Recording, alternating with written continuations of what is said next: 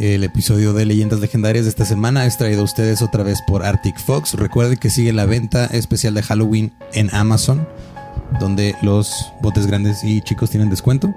Tienen hasta el 3 de noviembre para comprarlos en Amazon. Está a la venta o los pueden comprar en Sally también. Ahorita como ardillas agarren un chorro para que tengan para todo el año. Es lo que tienen que hacer. Sí, aparte, como ya saben, es un tinte 100% vegano, semipermanente, libre de químicos agresivos, hecho en Estados Unidos. Y este eh, probablemente nos verán próximamente con el cabello pintado. Así es, así es. Al parecer todo el mundo quiere, entonces vamos a hacer lo que todo el mundo quiere porque así debe funcionar la vida. Y me voy a pintar las cejas nada más. Las pestañas estamos cabrón. Una o más, una sí, una no, una sí, una no. ¿Eh? A ver quién se avienta ese jale. De hecho, le voy a preguntar a Arctic Fox a ver si se puede hacer eso. Sí. Creo que no se puede en los ojos. ¿No? No. Ujú. Pero si ustedes tienen preguntas este, menos mensas que la mía, vayan a las redes de Arctic Fox. Arctic Fox México en Facebook y Arctic-Fox-México en Instagram.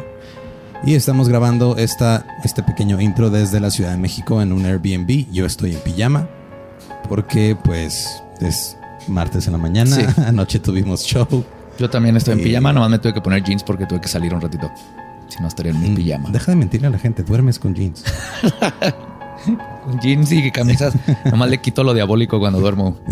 Aparece durante el día así los diseños. Y pues queremos darle las gracias a toda la gente que fue al show, a los dos shows de, de Querétaro. Neta, estuvo.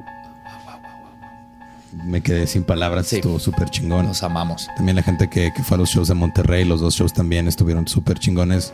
Muchísimas gracias por los regalos, muchísimas gracias por todo el, el amor y el apoyo y volveremos pronto a lugares más grandes, esperemos. Sí, y con, para que nadie se quede sin boletos. Y también yo nomás les quiero dar muchas, muchas gracias a todas sus cartas. Nos han regalado muchas cartas.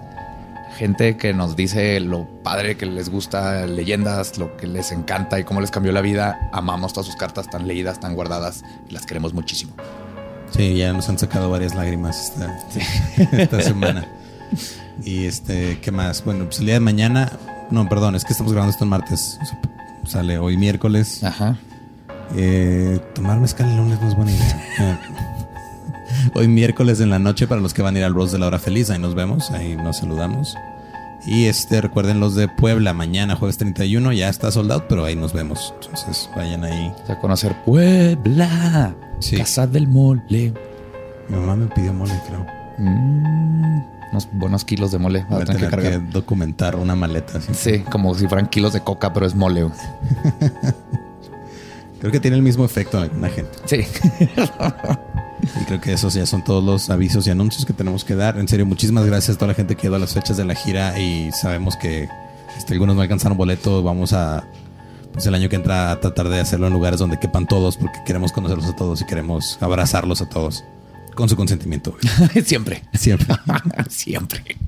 Así que los dejamos con este episodio que es el especial de Halloween que se grabó en Monterrey con Cacho Cantú. Así es. Este es el episodio 35 de Leyendas Legendarias. Así que happy Halloween y feliz Samhain.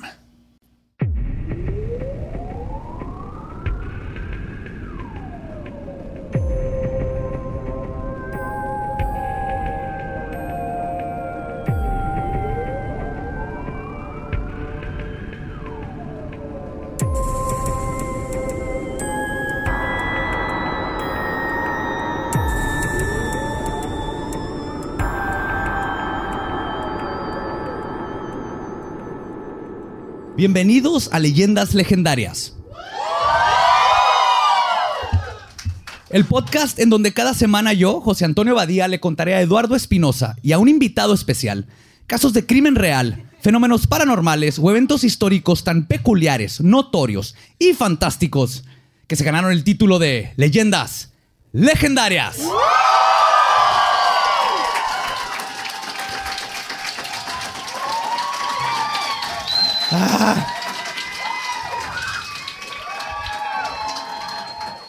Pues estamos aquí en vivo desde el escocés en Monterrey. Como siempre, me acompaña Eduardo Espinosa. En efecto. Y en la silla embrujada, Cacho Cantú. Al fin. Al fin, Oigan, Cacho. Muchísimas gracias por la invitación. Soy mega fan y ahora ser parte de esto, muchísimas gracias. Los amo, bebés. Y en el especial de Halloween, que por cierto, gracias a Cacho Cantú, está decorado esto aquí. Sí, quiero agradecer públicamente a Jera Tamayo por decorar y por este disfraz tan precioso y por ese disfraz tan precioso. Hey, O sea, estuve platicando con él ahí atrás y sus disfraces. Busquen a Jera Tamayo, sus disfraces, sus construcciones. Wow. Wow. wow. Sí, a los que están escuchando esto en Spotify, pues vayan a verlo en YouTube un ratito, luego se regresa, no pasa nada. Ahí les va. Ronald Mannheim, Ronald Doe, John Hoffman o Roland Doe eran los seudónimos que se hicieron para proteger la identidad de un joven de 13 años, cuya historia se convertiría en una de las mejores películas jamás hechas en la historia del cine, la cual popularizaría la frase, y cito, Tu madre chupapitos en el infierno. Gracias por invitar. o sea, tipo. Hoy les voy a contar la historia de Ronald Edwin Hunkeler, el joven detrás de la verdadera historia del exorcista. Oh, sí. Me voy a desmayar, güey. O sea, me mama el exorcista, ¿qué pedo? Ah, pues ahora vas a saber que está, creo que más cabrona la historia verdadera. De hecho, yo hice la, la dieta del exorcismo, por eso estoy tan delgada. Me poseyeron y ya vomité todo. Madre. Qué keto ni qué nada, güey. Nada de Que eso. una posesión de dos meses, uf, Y de volada. quedas pero ¡mua! ¡mua! Ronald Hunkler nació el primero de junio de 1936, hijo de Edwin Hunkler y Odell Coppage Hunkler. Ronald vivía en una casa de uno y medio pisos con sus padres y su abuela en Cottage City, Maryland, un pequeño pueblo que limita con Mount Rainier a las afueras de Washington en los Estados Unidos. Ronald creció en Cottage City y asistió a Blundesburg Elementary y Blandesburg Junior High School, que era la prepa, antes de que los extraños sucesos lo obligaron a retirarse de la escuela. Como hijo único, sus padres lo chipleaban, pero la hermana de su madre, la tía Tilly, que hacen referencias de ella como Harriet o Dorothy, por si lo leen esta historia, porque a todo mundo le cambiaron los nombres, fue una gran influencia sobre él, básicamente criándolo junto con sus padres. La tía Tilly era la megatía cool, especialmente porque era espiritualista y le regaló y enseñó a usar a su sobrino la Ouija. Ay, güey. ¿Eh? Es lo que haces una Navidad, ¿no? O sea, es como ves a tus sobrinos, y, ay, qué bonito, una ouija, ten. No, mijo, y te voy a enseñar cómo contactar a nuestro señor oscuro. ¿Cómo te Vamos, está- si yo les regalo una ouija va a ser para contactar a Jenny Rivera, o sea, no, no va a ser. Y decirle, ¿por qué no te hiciste pedicure, hija? Qué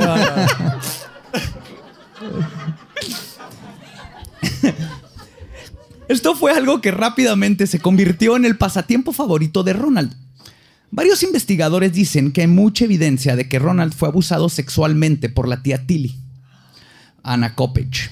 Y aunque no hay pruebas contundentes, esto tiene sentido y va a la mano de lo que en las posesiones tienen en común. Incesto. Todo Monterrey estaría poseído. Oye, Confirmo.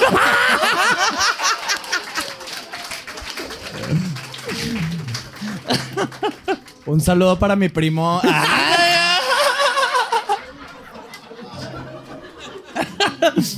Lo que tienen en común es un trauma severo que causa un rompimiento en el psique de la persona.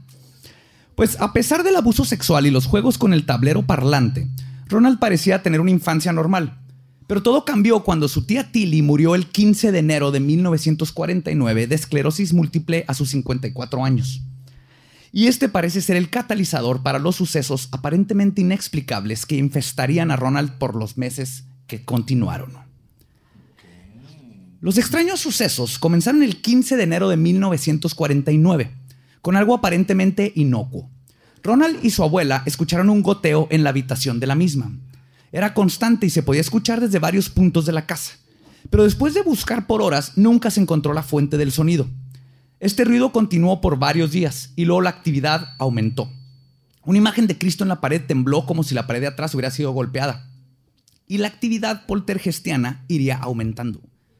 Cuando los padres de Ronald regresaron a casa, se escuchó un rasguño muy definido debajo de las tablas del piso, cerca de la cama de la abuela. A partir de esa noche, el rascado se escuchó todas las noches alrededor de las 7 en punto y continuaría hasta la medianoche. La familia pensó que el rascado era causado por un roedor de algún tipo. Se llamó un exterminador que colocó productos químicos debajo de las tablas, pero el sonido de los rasguños continuó. Las posesiones demoníacas se manifiestan generalmente en tres etapas.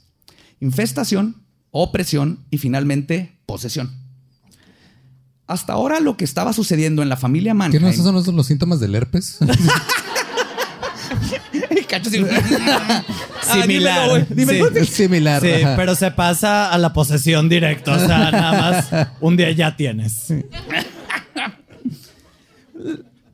La familia aquí está en la etapa de infestación, que es fenómenos poltergeistiescos que parecen inocentes, pero probablemente funcionan para ir abriendo la mente de los involucrados a la aceptación de los fenómenos paranormales, preparándolos para estar listos a eventualmente ser poseídos, ¿no?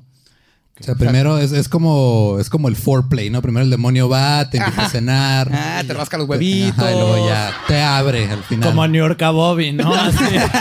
A mi Bobby le gusta que le raje los huevitos. Pero, o sea, vivían en una casa de un piso y medio. O Un sea, piso y medio, sí, güey. Probablemente era del Infonavit. Y probablemente un vecino se estaba rascando él y se escuchaba en la otra casa. Es que el rollo, o sea, el, el que tenga piso y medio me hace pensar que son mexicanos porque es muy mexicano comprar una casa de un piso, decir que vas a hacer un segundo y dejarlo a la mitad. Y dejarlo ahí. Las varillas por si lo llegas a levantar el otro. Sí, sí, sí, porque eventualmente. Y- Claro. Y, y la arena y las piedras también afuera para cuando las uses. güey. Exactamente. que ya están Oye, todas- Sailor, compré, güey. Me, me- me pasas una cerveza, me da miedo agacharme con ese sombrero.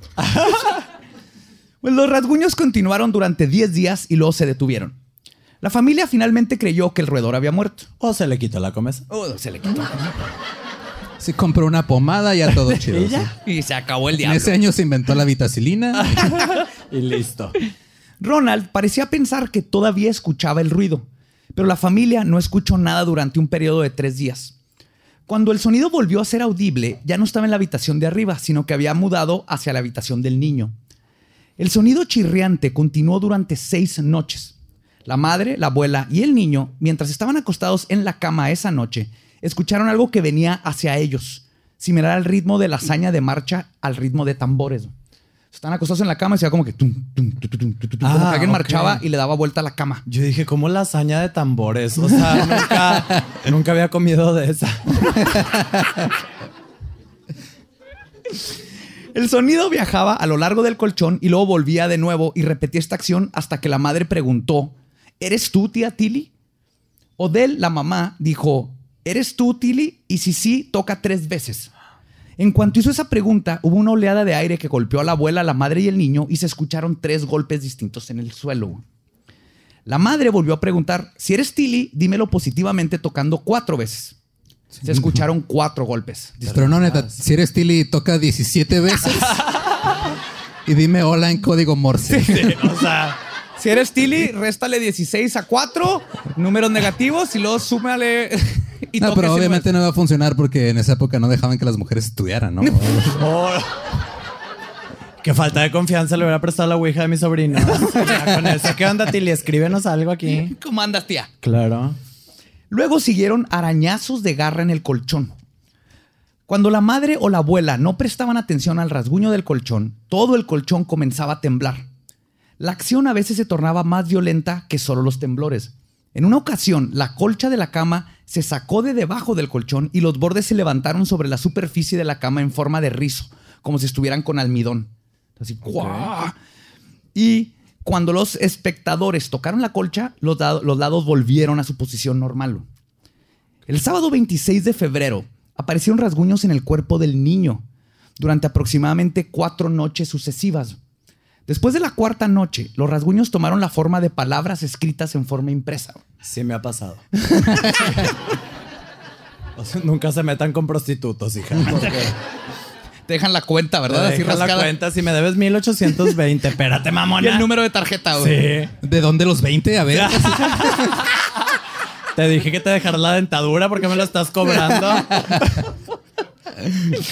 Después de la cuarta noche, los rasguños tomaron la forma de palabras. Y Odell, sin decirle a nadie, había considerado llevarse a Ronald a St. Louis, la ciudad de nacimiento de él, para ver si eso ayudaría a Ronald. Y, como para contestarle, La palabra Luis estaba escrita en las costillas del niño en rojo intenso. Después, la palabra sábado apareció escrita claramente en su cadera. Sabadazo. así llama. La cara de Omar Chaparro ahí. Ay, güey, Como no, no chihuahuense, me disculpo por Omar Chaparro. Sí. No, no, no quieres que te Ay, infeste uno ¿Yo mal quieres chaparro. que empiece con la lista de todo lo que me disculpo de Monterrey? Comencemos. O sea, hacemos en la, en la parte 2 de leyendas legendarias. güey. Y luego, cuando la madre contempló si mejor se quedaban para que su hijo pudiera seguir asistiendo a la escuela, apareció la palabra no. Es el demonio es chido, güey. Es así, no, no, no, quería el- Oye, era el niño. Así de que quieres ir a la escuela. No. Así. Yo lo. Yo lo- Y luego mal, mal escrito. Dos letras mal escritas, lo cual indica que tenía que ir a la escuela el niño. que. Pero lo que dices tiene sentido más o menos. ¿eh? Esto se ve como una proyección del niño, que ya veremos después, pero sí era como las ideas del niño de lo que quería y no quería. Se estaban proyectando. ¿no? En lo que decidían si iban o no, la actividad comenzó a ponerse más violenta y herética. Una na- Herética como... de hereje. Ah, de hereje. Ah, ok. No del tipo de letra ese... ajá. No, ese es helvética. güey. Ah, ok. ¡Te corregí una vez! ¡Wow! ¡Eh, oh! De hereje. Una naranja y una pera volaron por la cocina sin que nadie los tocara, güey. Porque nadie quiere a las naranjas y a las peras. De que chinguen a su madre. Yo quiero plátano y mango. Son más tropicales el plátano y el mango, ¿no? Sí, sí, la- la- las peras son raras. Son, son curiosas. Leche y comida fueron arrojados en la mesa y un peine voló violentamente por el aire y apagó velas benditas que habían prendido con la intención de detener el fenómeno. Y finalmente una Biblia también fue arrojada por una mano invisible. Entonces ya empezó a subir todo. ¿Cómo sabemos que era una mano? Puede ser cualquier cosa, ¿no? O sea, nada más... Era invisible, mamonas. O sea, así de que yo vi la mano invisible, hijos. Agarró la Biblia con sus dedos invisibles y la aventó. Oiga, señora, y tal vez lo pateó para tratar de meter un gol. Tal No, vez. No, fue la mano invisible. Yo Fue la muy vi, bien. yo la vi esa mano. Es que uno sabe. Cuando es una mano, uno sabe. Uno sabe. A mí me toca esa mano en las noches. Sí, tú sabes. Ese- ese- eso no es un dedo. A ver. Sí me ha pasado lo de la mano en las noches, pero soy yo solo. Para ya quedarme dormido. Está mejor que Valium. Y más barato. Más barato. Y lo que sea que estaba sucediendo estaba definitivamente centrado en Ronald y no en la casa. Mientras estaba en clase, su escritorio comenzó a ser movido por el piso de manera similar a los movimientos de un planchet de Ouija. El planchet es la tablita que mueves. Se mueve así igualito, ¿no? Como la ouija esa gigante que hicieron en Salem. más o Ah, menos, qué sí. hermosa cosa, ¿verdad? Sí. Quiero- Ese es el lugar donde tienes que Y ir a- ahí es donde ves que el niño evidentemente era de Estados Unidos, güey, porque un fantasma moviendo un banco de escuela pública aquí en México está cabrón, güey. También pesadas esas madres de fierro, güey. ¿Cuál fierro? Horrible con la madera vieja y bien gruesa. Deja tu fierro, ¿Le- mí se le me que eran de plomo. güey. Sí, ¿Le güey. puede dar tétanos a un fantasma? Ya sabremos de aquí en México. y esto pasó enfrente de todos sus compañeros y el maestro de clases. Ronald decidió no volver a la escuela después del incidente porque le daba vergüenza. ¿Tú crees? Y hubiera sido así que yo, ya vieron lo que puedo hacer, morra. ¡Uh! Aquí está mi teléfono. Como Matilda, tú. Eh, nada más. Nada más con un demonio, ¿no? Eh, Belcebú, ataca. Yo te elijo. Y apunta.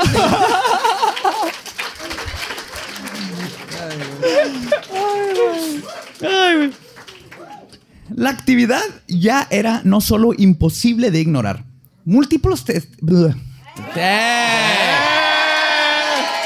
Aleluya. Tenía que pasar. Múltiplos de dos. ¿Te entrabaste en la misma palabra ayer o fue mi imaginación? Es tu imaginación. Eso fue múltiples, la otra fue como hoy. Una Tengo- cosa así tonta, güey. Mira, está grabado, tengo manera de comprobarlo. Creo que, creo que estás fingiendo estas trabadas ya, güey. Múltiples testigos, incluyendo tíos, vecinos y amigos de la familia, los habían presenciado. Pero ahora con el fenómeno siguiendo a Ronald fuera de la casa, la familia decidió que deberían involucrar a alguien que supiera que estaba sucediendo. contactaron al reverendo Luther Miles Schultz de la Iglesia Evangélica Luterana de San Esteban. El reverendo Schultz, en lo que es la cosa más aterradora de todo este caso, se llevó a Ronald a que pasara la noche en su casa para poder observarlo. Así me hizo el padre Maciel. y resultó que no estaba yo poseída. No Te Ya lo te juro. poseyó él. Sí, me, no, sí, me poseyó. Me tuvo en sus brazos. Uy, qué miedo, ¿no? En esos tiempos así, ah, sí, écheme a su hijo de 12 años, yo me lo llevo a la casa. No, yo tenía ocho. Ya, o sea, yo ya sabía lo que hacía.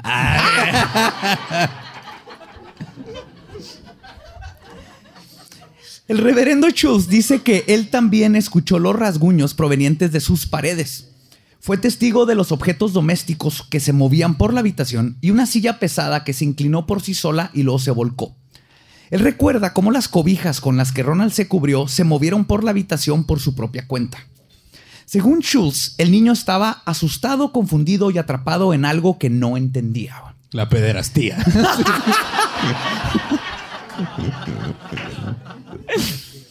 Y era algo que los luteranos no tenían las herramientas para confrontar, ya que no practican exorcismos. Y es cuando recomendó a la familia que fueran a ver a un sacerdote católico. Según la sugerencia, de Schultz, la familia contactó a Edward Hughes, un sacerdote católico romano. Antes de hacer cualquier cosa, el sacerdote le pidió a la familia que llevaran a Ronald con médicos.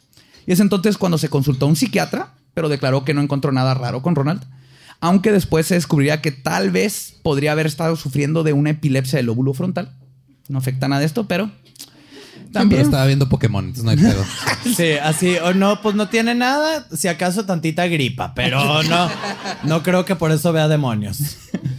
También fue llevado con un doctor quien le dijo, le dio un chequeo físico completo y descubrió que era un niño normal sin ningún problema médico. Después de que los especialistas no encontraron nada mal física o mentalmente con Ronald, el sacerdote acusió- acudió al arzobispo y después de plantearle la situación y con la evidencia de lo que había visto, se ratificó un exorcismo, porque así es como se ratifican los pinches exorcismos. Trejo. Así. Y se realizaron varios de ellos. Primero en la casa de Ronald, pero cuando la situación se tornó incontrolable y peligrosa, decidieron moverse al hospital de la Universidad de Georgetown para estar cerca de doctores. Los intentos fracasaron. En una ocasión, Ronald rompió con una fuerza sobrehumana las ataduras con las que lo tenían amarrado a la cama. Luego arrancó un resorte de abajo del colchón y cortó con el, en el brazo al sacerdote que estaba haciendo el rito del exorcismo, haciendo que se detuviera prematuramente. Y está bien cura porque leí en, en uno de los comments, un muchacho habla en, en YouTube, no sé dónde lo leí, dice que fue el, este que le cortaron, era su maestro en la prepa. Ok. Y tenía la cicatriz en el brazo todavía. Y todavía lo escuchaba 20 años así. después. Digo, lo escuchaba, todavía lo veía así 20 años después. Oye, pero, o sea, arrancó un resorte de, abajo de la la cama. cama. Lo reto que lo haga en mi colchón porque ya está bien duro, hija. O sea, para meter la mano a donde va el resorte no lo va a lograr. Ok. Gracias por esa bonita imagen. mental. En otro intento, las palabras Luis volvieron a aparecer sobre las costillas de Ronald. La familia en su desesperación supieron que la entidad les estaba ordenando que visitaran a sus familiares Leonard y Doris Hunkeler, que vivían estaban en... dónde? En, Lu- en Louis. En San Luis. En San Luis, St. Louis. En el 8435 Roanoke Drive en St. Louis, en Missouri. En su desesperación, ya sin opciones, Odell decidió hacerle caso a los rasguños del más allá, pero rápidamente se daría cuenta que ese viaje no ayudaría en lo absoluto. Estos son los síntomas clásicos de la segunda parte de las posesiones, que se conoce como opresión, cuando la entidad comienza ahora a atacar a la víctima psicológica y físicamente para irle bajando sus fuerzas, ¿no? Ya no duermes, ya, ya son cosas que salen en tu cuerpo, hay sangre y empiezas ya, aunque no quieras creer, no puedes negarlo. Como una relación tóxica cualquiera, pues, básicamente. Sí. Básicamente. ajá. Básicamente eso. Prosigue, prosigue. La prima de Ronald, quien estudiaba en la Universidad de St. Louis, contactó a uno de sus profesores, el sacerdote Raymond J. Bishop, y le, J. Era necesario que el sacerdote tuviera la J ahí. y le pidió que si le podía ayudar con su primo de 13 años, que al- Dijo, en esos tiempos "Claro, significa claro". ¡Échamelo! ¡Échamelo! Ah, aquí lo- ah, está poseído. Ah, ok, ok. Ah. Échamelo para echárselos. échamelo. Ey, no, no lo dije yo, lo dijo el sacerdote. No se enojen conmigo. que le dijo que al parecer estaba poseído. Bishop accedió y el 9 de marzo, Bishop entró a la casa de los tíos Ronald, de Ronald, perdón, junto con el sacerdote William S. Bowden. Al entrar en la habitación de Ronald, los sacerdotes lo encontraron acostado, perfectamente quieto, en una cama que temblaba violentamente. Se acercaron al niño y levantaron su camisa para examinar su cuerpo en busca de marcas. Quemado en la piel de su pecho había solo una palabra, hello. O sea, hola, como dándole bienvenida a los sacerdotes. A lo mejor era de él. Hello, it's me. Hashtag Olis. Oye, y a todo esto, ¿el cuerpo se regeneraba en chinga o qué? O sea, ya, ya escribió, todos los Sí. días le escribía algo, eh, ¿de qué tamaño? Eran, esto era todo el pecho, pero eran como rasguños lo suficientemente profundos para que se pusiera rojo y saliera poquita sangre, pero se curaba de volada. Es parte de las posesiones. Sale eso y lo te curas de volada. Te haces como mini Wolverine por un ratito. Ok. Pero sin las garras y sin Es que- los poderes y sin. Y o sin sea, un trabajo que te paga bien como estar en los x exacto. con fondo de retiro. Es que o sea, me imagino como- Básicamente nada como Wolverine, pero. Me imagino en la escuela de los demonios, ¿no? Así de que vas a hacer una hendidura en su cuerpo de no más de dos milímetros, hijo. no te salgas de la línea. Sí, la no te- línea son las costillas. No te Sí, salgas de sí. las costillas. Paimon. Sí. Paimon, bájale tu pedo, chinga madre. Bishop y Bowden fueron testigos de una variedad de sucesos inexplicables que apuntaban a la posesión demoníaca. Ambos sacerdotes, junto con cinco parientes cercanos al joven, observaron el movimiento violento del colchón. Seguido de esto, una cama se movió más de un metro por sí sola frente a todos los testigos. Después, el colchón continuó moviéndose en dirección a los montantes de la cama, incluso cuando los primos se sentaron sobre él. Entonces se movía el colchón, se sentaban arriba, detenían la cama para que no se moviera, se sentaba gente en el colchón y el colchón se seguía moviendo. Y mientras el tipo estaba acostado. Entonces ya esto está así como que... hmm, Sí, está curioso ya. Sí, ya, ya, está tú, curioso, Esto sí, ya, ya. no es normal. Y es mucho pedo como para no querer ir al examen de matemáticas. ¿no? Sí.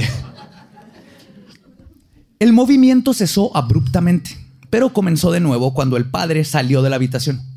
Las cinco personas en el hogar decidieron seguir haciendo preguntas sobre el espíritu para comprobar que en verdad era Tilly, porque estaban seguros que era Tilly por todo lo que pasó al principio. Pero todos los que vemos películas sabemos que los demonios mienten. Exactamente. Y aparte, o sea, Tilly era culera con el niño. No Pues- creo que tanto, ¿sabes? Nomás se lo cogía de vez en cuando, aparentemente. Muy de vez en cuando, pero tampoco le movía el colchón, no mames. Bueno, sea, quién sabe, quién sabe. Si era buena, sí le movía el colchón. Bueno, ¿no? bueno. Pero no razón. sabemos cómo era en la cama. No, y con los montantes en la cama y no sé cuánto que dijiste. Los primos de ahí también. Sí, ¿no? los primos, ¿no? Se armó. Le preguntaron sobre un dinero que fue ocultado por la tía Tilly antes de morir. El ente, tía o demonio, reveló que estaba en una caja fuerte en el ático, cosa que comprobó el papá de Ronald. Todo esto fue suficiente para convencer al padre Bishop de que no se trataba de un problema mental y que Ronald necesitaba ayuda espiritual. Pero como quiera que mañoso, haciéndole tantas preguntas a la Pili, pudiendo hacer cualquier pregunta. Oye, hija, ¿dónde dejaste el dinero? sí, pinche mamón, güey. ¿Cómo estás? ¿Te ¿Cómo dolió morirte? ¿Algo? ¿Qué hay en el más allá? No, nada. Freddie Mercury está en el infierno o en el cielo. güey. Quiero saber qué pedo. Oye, no Todavía no nacía. 200 Digo, pesos. no. O sea, Freddy creo que todavía andaba ahí este, descubriendo su homosexualidad en esas épocas. Creo que ¿no? Freddy todavía no existía. güey. No, sí, el 49 ya había Ah, sí, nacido. cierto. ¿no? Sí. Freddy. Para que un exorcismo sea ratificado se buscan varias cosas. La primera es un estudio médico que descarte que el problema sea mental. Y una vez que esto sea comprobado, se determina si el caso del poseído cuenta con la mayoría de los cuatro puntos de posesión descritos en el Rituale Romanum, que son ira blasfémica y aversión a símbolos religiosos. O sea, ahí ya tengo un check. Yo así, mm, ya estoy ahí. La revelación de conocimientos distantes o ocultos. Hablar en lenguas o en idiomas que la persona no conoce. Y la manifestación de fuerza sobrehumana. Ronald contaba con todos estos síntomas. Con esta evidencia en mano, el miércoles 16 de marzo, el arzobispo Joseph E. Ritter Después de escuchar el testimonio de Bishop, otorgó permiso para que él, acompañado del sacerdote William S. Bowden, realizaran el exorcismo usando los ritos del libro de oraciones católicas del siglos de antigüedad, el ritual romano. Un tercer sacerdote, el padre Walter Holloran, de 27 años, en ese entonces, se unió a Bishop y Bowden para asistir en el ritual. Su función era básicamente detener al niño, porque era el más joven y le decían, tú agárralo y que no nos... O sea, le tocó lo más culero. Sí, sí, sí, güey. Así de que, tú cuídame del demonio, hijo. Este, yo aquí le voy a rezar de lejitos. Sí, todo Le bien. va a aventar agüita, güey. Sí, Ah, le así te caes sorry, güey. Sí, ahí. Ahí si te mojo, pues te limpias. Nomás aguas que se vomitan, hijo. Luego. Luego, el padre Bishop, el señor Holloran, la madre, el tío y la tía fueron llamados a la habitación para prepararse para el exorcismo. Todos los presentes se arrodillaron junto a la cama de Ronald y los actos de fe y contrición fueron recitados juntos. Lo- ¿Qué es contrición? Como decir, es como una frase católica así que ah, soy bien culero y Dios me va a perdonar y quiero a todo a Jesús y es como Ah, decir yo la cagué y pero soy humano y la cagué y entonces es como decir es como pedirle perdón a tu papá. Ajá. Ok, entonces no, solo quería comprobar que no estabas diciendo mal contracción, pero gracias No, por, contrición. por explicar. No, no. Según el ritual romano, el exorcista da la orden personal al demonio. Se ordenan cuatro mandatos al mismo, ¿no? Es como empieza un exorcista. El primero es, le pide que dé su nombre identificativo, porque no puedes quitar a un demonio sin saber su nombre. Sí, porque estás, eh, Ramón, Ramón, Ramón, Y no salte voltea. Ramón. Y ¿quién no voltea, Ramón, pinche Ramón. El- el- ajá, está ahí Belcebú así, ¿cuál Ramón, güey? No, pues, ¿qué chingada está pasando? Saber el nombre del demonio. Exactamente. Dos, el día y la hora de su salida. Porque pues hay que planear, ¿verdad? Todos tenemos vida, ¿no? Entonces le preguntas así, ¿cómo, cuándo tiene, ¿cuánto tiempo tienes pensado estar eh, poseyendo Sí, este niño? ya Juan? sé. Oye, ¿de que qué día nos vemos? Le dijo el padre y en el niño, sábado. Saturday. También, número tres, le piden que obedezca en todo al exorcista. Cuatro, que no haga daño a los presentes. A esto se le conoce como el praequipio tibi, que dice algo así. Como les voy a decir una pequeña parte para los que estén aquí, los que están escuchando. Si se sienten raros y tienen la. dicen un nombre de demonio, están poseídos. Ahí les va. Empieza con. Échale vampiro. Quicumque spiritus inmunde et omnibus sosis tuis hunc dei famulum obedicentibus ut per mysteria incarnationis passiones resurrecciones et ascensiones et un mihi dei misterio licet indigno posoros in omnibus obedias. ¿Todo bien? ¿Todos bien? ¡Sergio Andrade!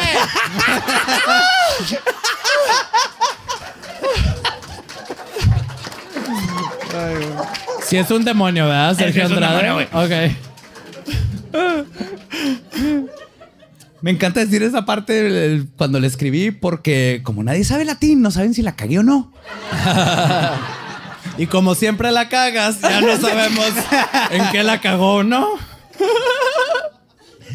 Pues cuando el padre Bishop terminó este primer praequipio, que fue el de que el demonio dé su nombre, hubo una reacción inmediata. Se rascaron tres grandes barras paralelas en el estómago de Ronald, el cual todo el tiempo tenía sus manos a la vista y por arriba de las sábanas. Luego, otros rasguños paralelos aparecieron en sus piernas, muslos, espalda, pecho, cara y finalmente en la garganta del joven. Las laceraciones eran leves, pero sí provocaron el flujo de una pequeña cantidad de sangre. Las marcas más distintivas en el cuerpo eran la imagen del diablo en la pierna derecha de Ronald y la palabra hell, infierno, en su pecho, de forma invertida, de tal manera que Ronald podía mirar hacia abajo y leer las letras con calidad. Entonces esto era para Ronald, ¿no? Así de, jaja, hell. De que este mensaje va para ti, hijita. Sí. Oye, pues a lo mejor fue lo mismo que le pasó a Erika Peña Cosa aquí en, las, en el cuello. ¿No? A lo mejor fue un demonio. Perdón, amigos, si estuvo fuerte eso. Sí. Eh, eh, saludo, No, no tan fuerte como para dejarle una marca chingona en el cuello, pero estuvo fuerte. Un saludo, Eriki. Fue, fue el demonio de ser menos famosa que su mamá. güey. Ah. Y el diablo que salió fue retratado en rojo, apareció con sus brazos sostenidos sobre su cabeza, dando la horrible apariencia de un murciélago. Ya no supe cómo hacerlo, perdón. Así. Ah, ah. Hola. Excelente momento para que nada más los que nada más escuchan el podcast. Sí, sí. Referencias visuales. Vayan a YouTube, este vale la pena verlo en Sí, YouTube. sí, sí vale la pena verlo en YouTube. Hey, ¿qué tal? Soy Lolo de Leyendas Legendarias y les quiero dejar un pequeño adelanto de nuestro nuevo podcast.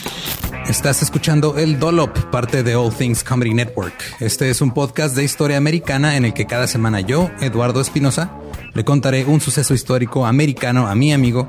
José Antonio Badía, que no tiene idea de qué se va a Ok, lo bueno es que el tema.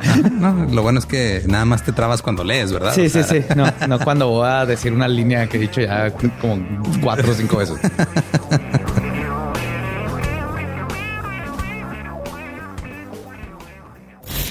De joven comenzó a trabajar en barcos y en 1816 fue capturado por el pirata Jean Lafitte en la costa sur de Texas. Güey, ese será mi sueño. Ok, top uno, que me secuestren este, extraterrestres. Número dos, tiene que ser que me secuestren piratas.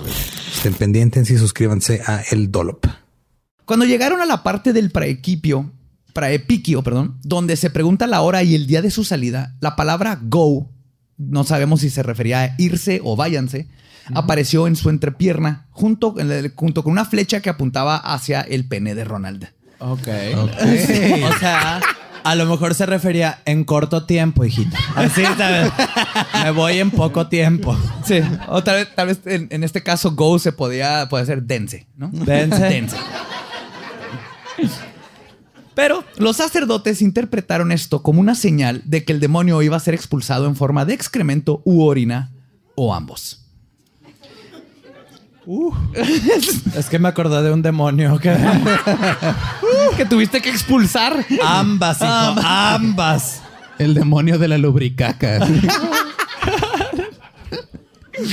También apareció una X romana, lo que interpretaron como que iba a tardar 10 días en irse. Error, tardó mucho más. Durante toda la noche, más de 25 marcas aparecieron sobre todo el cuerpo del joven. Después de esto, el colchón comenzó a vibrar y Ronald habló en ráfagas de frases latinas, para luego comenzar a hablar en gruñidos guturales. Así como yo ahorita. Es que dijiste frases latinas y me imaginé a cualquier reggaetonero. ¿no? Así de que, ¿Qué bajó, papi? Eh, que, mueve el culo. Así, puras frases latinas. Dame el leviatán por el trasero. Mene, mano. Belzebubub.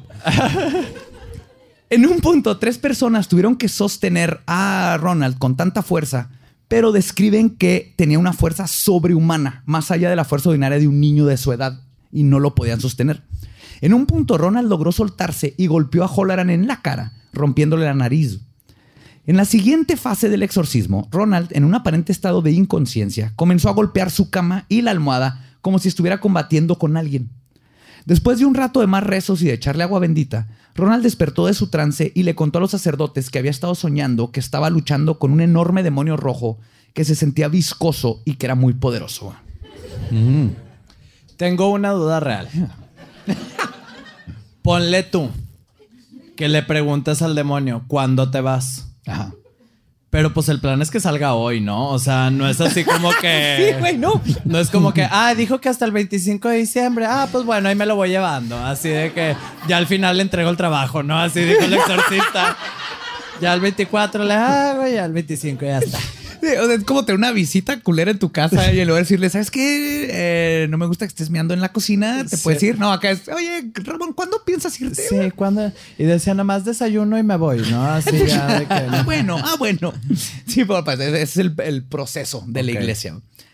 El demonio intentaba evitar que atravesara unas puertas de hierro en la parte superior de un pozo que tiene unos 60 metros de profundidad y donde Ronald explica que sentía mucho calor. El exorcismo tenía exhausto a Ronald. Estaba tan flojo y débil que no podía sentarse a man- o mantener los ojos abiertos ni siquiera para poder tomarse un vaso de agua. No podía sentarse desde que pasó la noche con tres sacerdotes. Luteranos. Oye, ahora ya no se puede levantar por un vaso de agua. Y de distintas religiones, y entonces eso está más denso. Está triple bendecido. Bueno, al, prin- al principio estaba denso, quién sabe al final cómo terminó. Pues de repente se puso, el, se puso a cantar con voz aguda y con un volumen tremendo Swanee y Old Man River y Danubio Azul, unas canciones clásicas de la época. con excelentes y fluidos gestos de interpretación. Otra canción fue el himno de Old Rugged Cross. Lo sorprendente del canto fue la habilidad profesional que mostró Ronald, ya que no puede cantar bien en la vida normal, ni le gustaba cantar. Y el padre Bishop tarareó la melodía de Danubio Azul después de que Ronald estaba despierto, pero Ronald no pudo llevar la melodía, ni siquiera conocía la canción. Y aquí ya se puede considerar que Ronald llegó al último grado del proceso, la posesión, donde otra conciencia toma control del cuerpo. Ok. ¿Sí? Ya tienes dos personalidades adentro de tu cabeza. La posesión no es cuando te arrestan por traer marihuana. Eso es- Esa es la posesión que le pasa a Borre y esa gente. Hagan legal la posesión diabólica. Alrededor de las siete y media de la mañana, Ronald al fin pudo tener un sueño natural y continuó tranquilamente hasta la una de la tarde. Luego comió una comida ordinaria y participó en un juego de Monopolio. ¿Por qué? Porque se puede. o Porque sea, se Estoy poseído, hablo varios idiomas, canto con madre. Voy a ganar el Monopoly, vamos a jugar. Aparte, el- en donde más se le sale el diablo a la gente es cuando estás jugando Monopoly, güey. Nada mejor para imputarte con todo mundo que jugar Monopoly, güey. Ese es el juego Págame diablo. renta, chingada madre. La Ouija la inventaron para que nadie se diera cuenta que el juego del diablo es el Monopoly. Nos están distrayendo, es una cortina de humo. Los sacerdotes continuaron visitando la casa de los tíos Coppage durante los siguientes días, pero Ronald no parecía estar mejorando. El 18 de marzo, mientras los sacerdotes rezaban el Ave María, Ronald se paró sobre la cama, se arrancó el elástico de sus calzones, se lo aventó a los sacerdotes y luego procedió a vomitarles encima. Eso yo lo hice el martes. Es como. Cuéntame algo que no sepa. Eso, eso es foreplay, güey. Para el 20 de marzo comenzó a hacerse pipí en la cama y a veces se levantaba y orinaba a los sacerdotes. Y a mí me pagan por hacer esto, mamá. Bishop y los otros sacerdotes decidieron que sería mejor continuar con el ritual en un hospital. Y se llevaron al joven al ala psiquiátrica del Hospital de los Hermanos Alejandrianos, también conocidos como los celitas, que manejan hospitales católicos específicamente dedicados al cuidado de los enfermos y que tienen su origen en Europa durante la plaga de la peste negra. Es como la Cruz Roja, pero hardcore. ok. Como la Cruz Roja, pero tiene un Cristo encima también. Sí, en la crucecita. El patrón se repetía todos los días. Los sacerdotes iban a continuar el ritual y Ronald entraba en un trance y comenzaba a insultarlos hasta que las oraciones lo volvían a relajar. Algunos ejemplos de cómo se burlaba de los sacerdotes eran, y cito, porque todo esto que les estoy contando, en la gran mayoría, viene de el diario de uno de los sacerdotes que estuvo presente. Esto es lo impresionante, es un diario de 26 páginas porque cuando se ratifica el exorcismo, una de las condiciones es que uno de los sacerdotes tenía que estar día a día contando todo lo que estaba pasando. Entonces, de los pocos exorcismos donde sabemos todo lo que pasó, ¿no? Aparte de toda la gente que estuvo presente. Pero, Y qué bueno, porque hicieron una película. así. Sí, ajá. Y Sí, el niño vale madre. Lo chingón es la película. Exactamente, yo la disfruté mucho. El niño, pues de ánimo, ya se murió. Saludos. Pues una de las cosas que dice, y cito, pasó viento a través de su recto tres veces mientras maldecía a los exorcistas. En otra ocasión dijo que vio a uno de los sacerdotes en el infierno, que era el año de 1957, y que se le hacía raro encontrarlo ahí. Luego comenzó a hablarle de su pene, que lo tenía muy redondo y firme con la cabeza roja. Después Ronald se quitó la toalla y comenzó a mover su cuerpo de forma sugestiva. No sé si esto sí es el diario o era, era este. Era el fanfic. Era fanfic. De que, ¿cómo? Él se imaginaba al niño y lo. Mm, Ronald, Sí, dio Sí, tres. me equivoqué y me puse a escribir en mi Wattpad en vez de... Sí. Y entonces atravesó la pared y tenía olas de demonio y me dijo: Hola, sacerdote. Ahí empezó el yaoi, ¿no? Y todo esto. El Otro día. católico, perdón. Otro día católico. volvió a comentar sobre los penes de los sacerdotes, diciendo que la tenían muy grande y luego comenzaba a hacer sonidos de succión. Wow, ok. O sea, también estaba el padre Ramón ahí. Ah, de que. Ah, como describiste el pito, es el de ese padre. El 31 de marzo, durante el paequipio, Donald, Ronald perdón, pidió un lápiz. Cuando se lo dieron, comenzó a escribir con él en la cabecera de la cama, que estaba cubierta con una tela blanca. Este tipo de escritura se repitió ocho o diez veces. Escribía tanto que la familia tenía que borrar las escrituras para hacer espacio para más. Eventualmente, mejor decidieron cubrir la cabecera de la cama con papel para que Ronald pudiera escribir más y más cosas. Varias de las cosas que escribió en repetidas veces fueron las siguientes. Uno, en respuesta a la primer serie de preguntas, escribió el número romano X, y era claramente ese número porque tenía las barras transversales en la parte superior e inferior. Y esto lo escribió cuatro veces en la primera ocasión y se repitió varias veces durante el exorcismo. Por alguna razón ponía 10. Otro dijo, me quedaré 10 días y luego regresaré después de que hayan transcurrido los cuatro días. ¿Quién sabe qué chingado significaba eso? Pero O sea, iba 10 días y luego tenía su descanso. Sí, era, era puente diabólico. era como el 16 de septiembre, pero del inframundo y luego ya regresaban. Sí, a lo mejor interpretaban eso. O sea, puso cuatro veces 10. O sea, me voy a ir en jornadas de 10. A lo mejor a eso se refiere. que ya trabajan más a gusto. También dijo, escribió, soy el diablo mismo, tendrás que rezar por un mes en la iglesia católica. En respuesta a la orden de dar nomen lingua latina, o sea, su nombre en latín, habló el idioma de las personas. O sea, escribió la- el idioma de las personas es inglés en este caso. Ah, ¿no y es dijo, mixteco? Estamos- están en, en Estados Unidos. Y dijo, haré pensar a Ronald cuando se despierte que los sacerdotes están equivocados al escribir en inglés y haré que su madre y su padre odian a la iglesia católica. Luego puso, en 10 días les daré una señal en su pecho, tendrán que cubrírselo, así voy a mostrar mi poder. Luego dibujó una cosa extraña que parecía un mapa con la palabra 2000 pies escrito en él.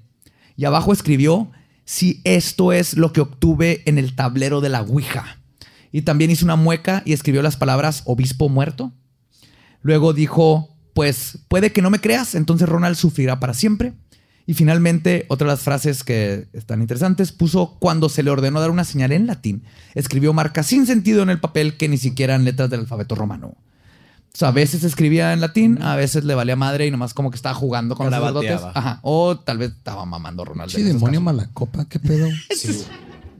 Y a todo esto en ese año, eh, ¿qué pensábamos de la eutanasia? O sea, yo veo a mi niño así y digo, qué hueva, güey, me va a salir bien caro. ya". Pues mira, ya para esas épocas, este, ya los, los alemanes habían dejado muy en claro cuál era su idea sobre la eutanasia, creo yo. Toma, mijo, estas ocho Valium. Lo llevas a una veterinaria y ya ves que, que se lo lleven a un rancho a que disfrute. Ya es que te decía. Sí, a que corra y que juegue. Oye, mi amor, ¿y nuestro hijo? No, hombre, se fue a pasear, bien bonito. Está viviendo en un rancho con otros En- niños. En Suecia, bien padre. Ah, qué bueno, pasear. qué bueno. Sí. Ronald era, era un amor, pero que es más feliz allá afuera. No, hasta abrió su hamburguesería y todo. el, Ronald McDonald, nada más se cambió el apellido. Pues el viernes primero de abril, los sacerdotes convencieron a la madre, el padre y a Ronald de que se bautizara católico. Porque dijeron, ah, cabrón, pues que los luteranos no, no es lo mismo. Yo creo ya los luteranos usan agua de la llave y eso no jala o algo. Pero se pusieron de acuerdo para hacer todo en una iglesia y mientras el grupo de cinco familiares conducía desde la casa de Ronald hasta ahí, el joven, en un ataque sacado del caso Cañitas, comenzó a hablar guturalmente y decir, entonces me van a bautizar. ¿Y crees que me echarás con la Sagrada Comunión? y en eso Ronald agarró el volante del automóvil intentando sacarlo de la carretera. Su tío se vio obligado a acercarse a la acera para controlar el automóvil. El padre y el tío de Ronald mejor se pasaron para atrás y lo sostuvieron en el asiento trasero, mientras que la tía conducía. Sostuvieron al niño que rompe colchones. Sí. que, o sea, no, No lo metes a un carro. lo lo- metes a un carro. Lo pones en una patineta y luego lo jalas así. lo arrastras. O, lo metes a estas camionetas del pan americano que no venden pan, ¿eh? Estas que, que se llevan el dinero de las grises. Ahí lo metes a Ahí chingar lo su madre echas y ahí vámonos. Lo trasladas. Pero incluso con la cuidadosa supervisión de dos adultos, Ronald de nuevo saltó para agarrar a su tía mientras ella conducía, causando que de nuevo tuvieran que detener el automóvil. Durante todo esto, la radio en el automóvil comenzaba a fallar y se escuchaba solo estática, pero solo cuando Ronald entraba en su trance violento. Ok. Entre tres personas tuvieron que sacarlo del automóvil y cargarlo hacia el templo. Fue casi imposible hacerlo entrar. Cuando lo lograron, decidieron que mejor lo llevarían al segundo piso donde había una recámara, ya que en su estado iba a ser imposible bautizarlo frente a la pila. Lo acostaron en una cama y Bishop comenzó el ritual del bautismo y le preguntó, ¿renuncias a Satanás? Después de varios momentos de furia, finalmente Ronald pudo decir las palabras renuncio a él. Bishop inmediatamente pronunció las palabras ego te baptizo in nomini patris y con una generosa cantidad de agua bautismal lograron concluir el rito.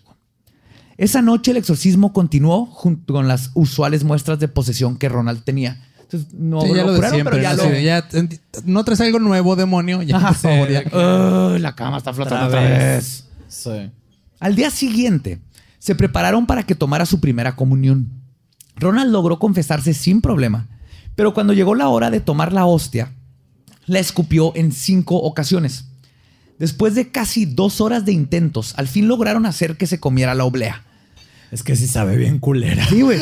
La que le pongan cajetita, no, es que se hubieran puesto ahí cajetita. De Celaya, una cajetita ahí en medio y vámonos. Yo no sé por qué no se han metido así de cocina química, que la hostia ya traiga ahí como de lechuguita deshidratada. Hombre, que te las con, preparen con con, habanero. elote y la chingada y te las comes como tostitos. La forma la tiene. Hostias locas, ¿no? Así Sí. con Valentina, harta Valentina y No, Maggie. con, güey. con vodka, así de que, eh, sobres, hostias locas.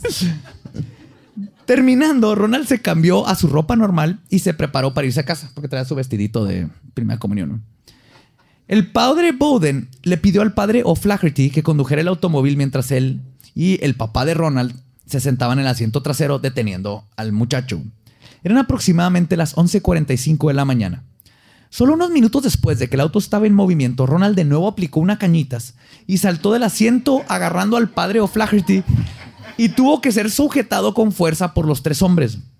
Lograron llegar sanos y salvos a la casa y Ronald desayunó sin problemas. Ah, ¿Qué desayunó? Cereal, yo creo. En esos tiempos, el sucaritas, porque eran para que no te masturbaras. Yo creo que eso era importante en esos ¿Qué tiempos. se te antojaría a ti si estuviera recién poseído? Mm, Ah, un Unos cigarro. chilaquiles rojos. chilaquiles rojos. sí. Sí, güey. Durante el resto del día, solo tuvo breves intervalos de conciencia. El resto del tiempo se la pasaba durmiendo, con una noble, notable, perdón, excepción de cuando se levantó entre 8.40 y las 11.15 de la noche para comerse un plato de helado. Sí, porque cuando estás poseído también te deprimes. Sí. A ver si así, ay, me, ah, me comí Pero dos en aquellos años de que de seguro nada más había de vainilla y ya. Y de chícharo, de chícharo con depresión. Y si hubiera sido en México, el niño hubiera ido y, ay, frijoles. Ay, otra vez. Yo creo que así nació la nieve de frijoles, güey. De alguien que, el- güey, pusiste los frijoles. No, es nieve, es nieve. Y convenció al mundo de que hay nieve de frijoles. Toda la familia de Ronald estaba ya exhausta de la situación. Los sacerdotes continuaron con el exorcismo. Ronald arrancó cuatro páginas de una Biblia cuando le ordenaron que contestara en latín. Y, por ejemplo, las frases dicas rini norme tum le hacían, este, le decían, ¿Picas o platicas o qué era? es que le decían así, repite estas frases. Dicas rini nome tum. Como que cuál es tu nombre, ¿no? Y Ronald le repetía. Rica, Diki, nomes tum. Métetelas en el culo. Entonces, como que le seguía la corriente y luego les decía bitch y whore y él jugaba con ellos. O una noche repetía constantemente, te vas a morir esta noche. Y la única forma de callarlo era poniéndole una almohada en la cara, güey. Creo que ya llegaron al punto donde saben que ya la verga, güey. Ya, ya empezó. Y Sí, ya, güey. y sí le tapamos. Finalmente la familia Ya decidió. son métodos de narco, ¿no? O sea, lo voy a callar intentando matarlo, güey. O sea, ya, ya está. Ya, está- ya está en ese pedo así de. Ya, vamos. se reconoce. Continuemos. Finalmente la familia decidió que tenían que regresar a Washington porque el papá tenía que trabajar. Y Bishop y Bowden los acompañaron en el viaje a regreso. Y en Washington ningún hospital quería aceptar a Ronald para que lo siguieran tratando porque decían, no, pues este vato está poseído, no, no está mentalmente mal, ni... Objeción de conciencia, como dicen, ¿no? Sí. Un saludo. Exacto, saludo Monterrey. mierda. Saludo, Monterrey. Objeción de conciencia. Y entonces terminaron regresando con los alejandrianos. El exorcismo final se realizó en el ala psiquiátrica del hospital el 18 de abril de 1949. Y Gloria Trevi. Doctor, psiquiatra. Y el diablo así que, ¡ah! ¡Ah! El día después del domingo de Pascua, esto fue a propósito, Los sacerdotes colocaron rosarios y medallones religiosos alrededor del cuello de Ronald y forzaron un crucifijo en su mano. Un sacerdote de apellido Whitman intentó darle la primera comunión en tres ocasiones, pero Ronald no se dejaba. El ritual duró horas y se necesitaron cinco personas para poder controlarlo. Ya a las 10.45 de la noche, Ronald estaba teniendo lo que parecía ser un ataque epiléptico leve, pero se veía tranquilo. Nomás en esos tiempos podrán decir eso, ¿eh?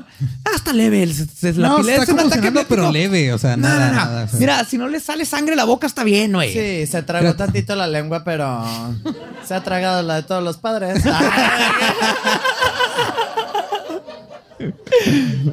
Es que ustedes piensan que estoy hablando del niño, estoy hablando de un demonio que tiene adentro el niño.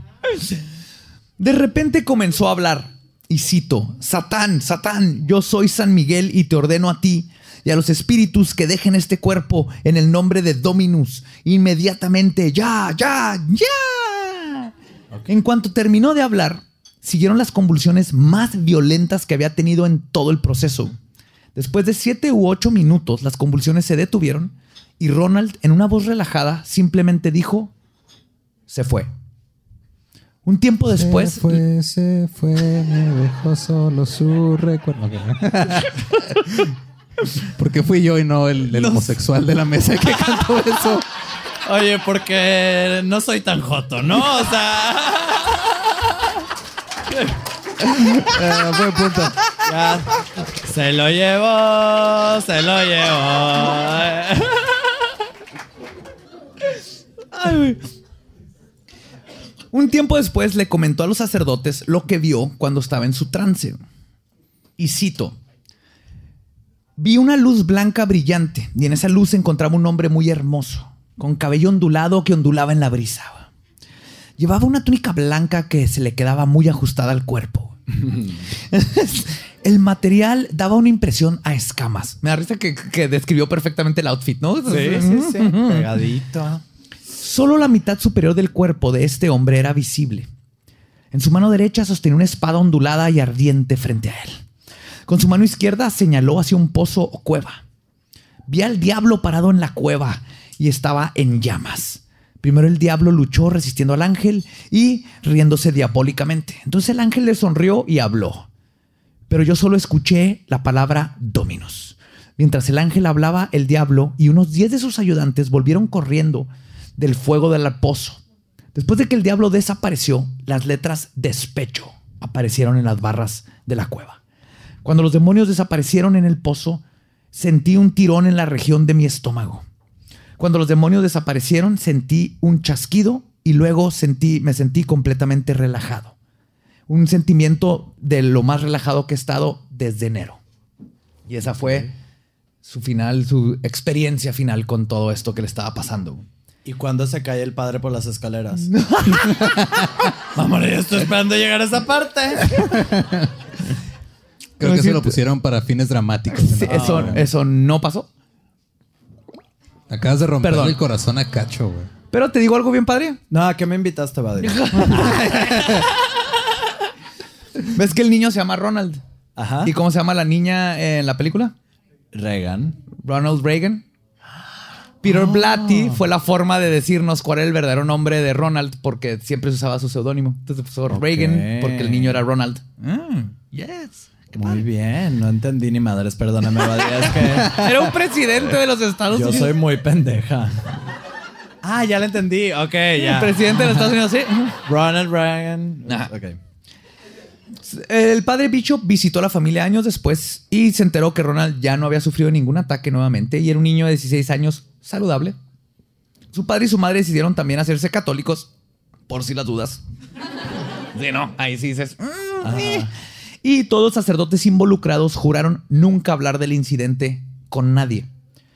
Pero el 20 de agosto de 1949, Billy Brinkley, reportero del Washington Post, publicaría un editorial titulado, y cito, Sacerdote libera a niño de Mount Rainier retenido por la empuñadura del demonio. Peter Blatty leería este artículo que se convertiría en la novela de El Exorcista publicada en 1971 y después en la película más chingona del mundo de terror en 1973. Y es difícil negar la veracidad de este caso. Más de una decena de sacerdotes católicos y luteranos fueron testigos. Más de una decena de familiares, además de enfermeros y doctores, también describen cosas que no pueden ser explicadas por la ciencia. Y aún considerando que muchas de estas personas pudieron haber mentido o exagerado sus testimonios, si solo 1% de lo que se dice sucedió en realidad, es un caso impresionante. Pero entonces, eso abre la pregunta, ¿por qué la entidad escogió a Ronald? Que es una posesión. Y creo que la respuesta puede ser encontrada si comenzamos con la pregunta, ¿por qué los demonios solo poseen a los católicos? Ok. Ahora, no estoy diciendo que la posesión solo existe en la religión católica. Los musulmanes creen la posesión por los jinn, los persas creen en los Angra Manyu y los Kuei es en China. Los griegos, los que acuñaron el término demonio, creían que los daemons eran espíritus guardianes que tenían todos los seres humanos. Incluso Platón se refería al amor como un daemon, que era el gran intermediario entre los hombres y el universo. ¿Y Matt Damon?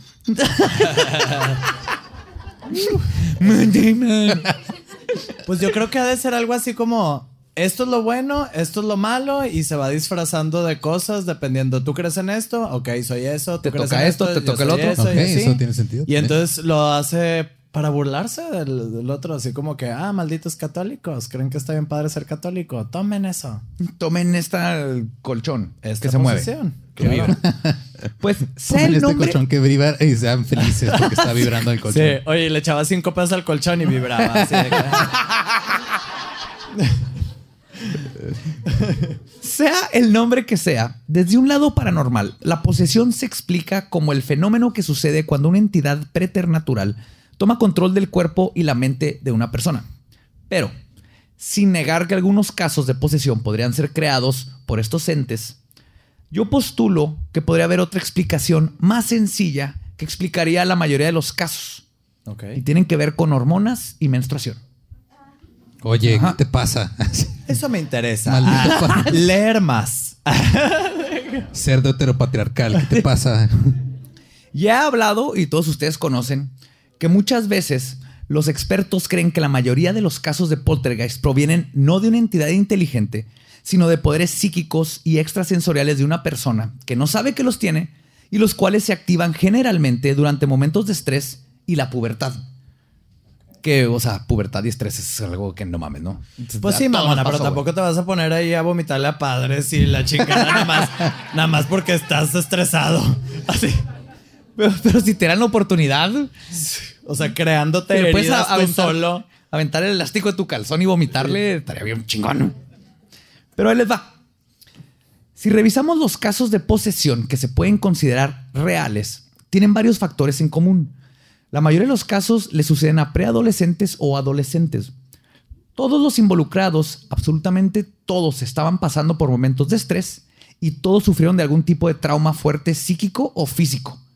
En el caso de Ronald, un abuso sexual. De la tía Tilly, por si no se acordaban. Ajá, Tilly. sí. Ay, háblenle cuando hacen la ouija. Tilly, ¿dónde está el tesoro, Tilly? Oye, entonces de ahí sacaron dos películas. La de las ventajas de ser increíble también, de invisible, ¿eh? las ventajas de ser invisible, también la tía lo vio, No, sí ¿no? es cierto. No. De ahí salieron dos. Pues finalmente, casi todos los síntomas de posesión pueden ser explicadas con habilidades psicoquinéticas. La primera etapa de infestación es un clásico caso de poltergeist. La habilidad de revelar conocimientos ocultos puede ser explicada con la habilidad de la precognición, la clarividencia y la psicometría, que es la habilidad de tocar un objeto y saber su historia. En casos donde las luces prenden y apagan y cosas comienzan a quemarse sin aparente razón alguna, puede ser electroquinesis y piroquinesis, que es control de la electricidad, control del fuego. En otras palabras, lo que normalmente se manifestaría como un simple poltergeist por las hormonas y el estrés, si le agregamos el factor de un trauma fuerte que rompe el psique de la persona, se combina la ira hormonal con la disasociación de personalidad, como Billy Milligan, y las habilidades psíquicas latentes para crear lo que se conoce como una posesión. Y en este estado, el subconsciente de la persona sufriendo de dicha aflicción utilizaría la entidad maligna de su bagaje cultural. El diablo para los católicos, el jinn para los musulmanes, etc. El Bacardi para mí en específico. Y es así como logran manifestar esta nueva personalidad que fue creada por el subconsciente como una defensa contra el mundo exterior. Y ahí es donde entra todo esto que decías, el niño, si lo ves, estaba defendiendo de ir a la escuela, quería irse a St. Louis, tenía problemas, no quería estar con los papás, no quería estar con los abusos sexuales, no quería a los sacerdotes, no quería nada de esto. Y eran estos poderes de puberto psíquico Ok. Peor que logra una todos los tiempos. Esa es mi idea. No, todo esto no es. Sí, o sea, siento que estás tratando de explicar algo bien imposible con cosas bien imposibles. Entonces, todo bien. todo bien, no hay pedo. José Antonio Badía, mucho gusto. Sí. Oshonte. Y ese fue el caso del exorcista. Gente de Monterrey. Espero que les haya gustado. Cacho. Me encantó.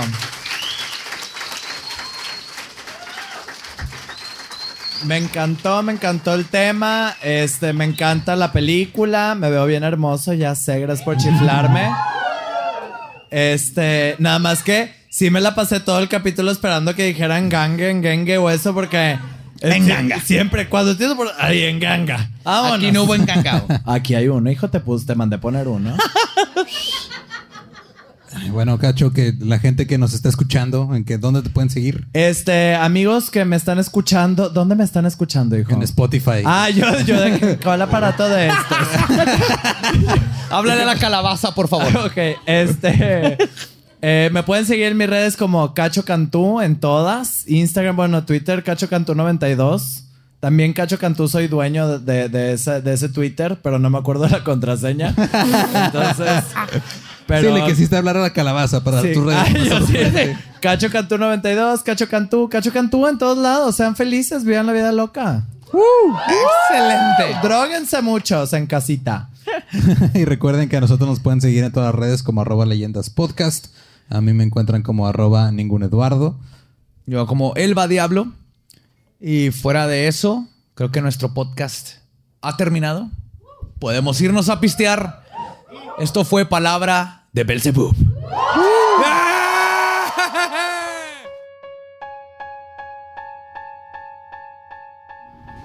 Pues espero les haya gustado aprender más de exorcismos, demonios y cómo cagar sacerdotes. Esa fue mi parte favorita. Ok. em, hoy en la mañana que desperté, quería, quería ir a algún lugar a comprar algo. Ajá. Y, y me, desperté, me desperté entre sueños, así en, en- en- en mi.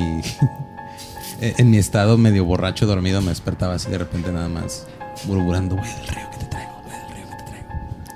Y luego desperté y aquí no hay del río. Es triste, es que es la malilla de que aquí no hay del río. Estamos, estamos en. ¿Cómo se llama cuando te da la malilla? Pero en buen término. Síndrome de abstinencia. Síndrome de abstinencia del río. de- del río. Sí, aquí no hemos encontrado cráneos con vodka. Pero ya saben, si están en Ciudad Juárez o en cualquier ciudad que tenga un del río, vayan y tráiganos cosas. Oh, yes. Oh, yes, yes, yes, yes.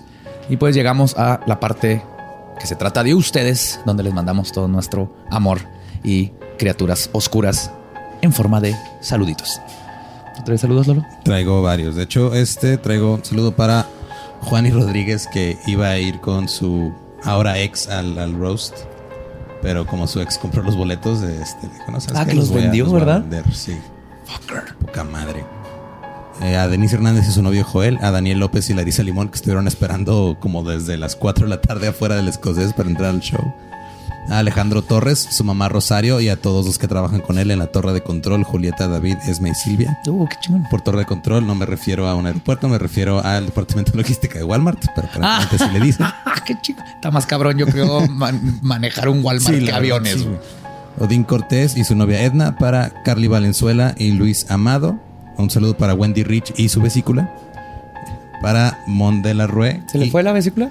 Este, está, creo que está teniendo problemas con ella y se la tiene que quitar. Ya, quítatela, no pasa nada. Yo sí, lo de hice. hecho, las, este, creo que le diste tips Ajá. en Monterrey. de No, creo que no se le olvide. Tú. Ajá, que torolaco, Sí. por mientras, que torolaco. Y a Mon de la Rue.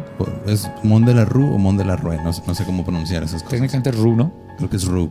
De que también nos pidió que mandáramos a la verga a su ex Daniel. Entonces, Daniel, a la verga. Estás maldito. I curse you. A Ricardo Barba. Y este sí es el, yo creo, el más especial de todos. Un saludo muy especial a Yuri, que nos contaron su historia. Este que, te- quedó inconsciente, terminó en el hospital. Se tardó un tiempo en volver en sí y lo primero que preguntó cuando recuperó la conciencia fue si había capítulo nuevo de Leyendas Legendarias. Yuri, esperamos que te recuperes pronto. Eres una chingona. Muchísimas Te amamos, gracias por, te por ser fan. Y creo que lo, creo que mejor hubieras preguntado primero otra cosa, pero, pero gracias por, Pero no, eres épica. Por tenernos Eres ahí en- en- épica por esa pregunta. por tenernos en mente y recupérate pronto. ¿Tú, tú a quién quieres mandarle saludos? Yo eh, saludos a Pierre Vázquez, a Day Morales, a Fabo Gruñón y Alan Cesati de Utah. U- Utah, ¿eh? Utah. Utah. de hasta Utah. A E. Charles Waite, a Ingrid Scholander. Scholander. ¿De Es- es? Es un apellido muy... Es, es como islandico, ¿no? Escandinavo. Schlo- Schlolander. San Galván, doctora. Ah, sí, es una doctora que me ama. Te amo yo también. San Galván. A Aido Salazar y Aido Salazar Jr. A Andy Almanza, Víctor Ábalos y Edna Sendejas. Almanza, ese, ese apellido me trae malos recuerdos. De repente salen muchos este, mijangos y, y este y apellidos así raros de, de, de asesinos. Sí, Está eso, ajá, de repente como que, Revisen, revísense esos genes. por favor. 23andMe no te da la opción de ver si tienes posibilidades de ser asesino serial. No sé. debería. Debería. Entonces, tiene un apellido así y se pegaron en la cabeza, aguas. Usen casco todos los días, por favor. Y pues muchísimas gracias por escuchar. Este, nos escuchamos y nos vemos la próxima semana. Así es. Que en leyendas legendarias. Eso es que se escucha es la lavadora. Tenemos que lavar ropa.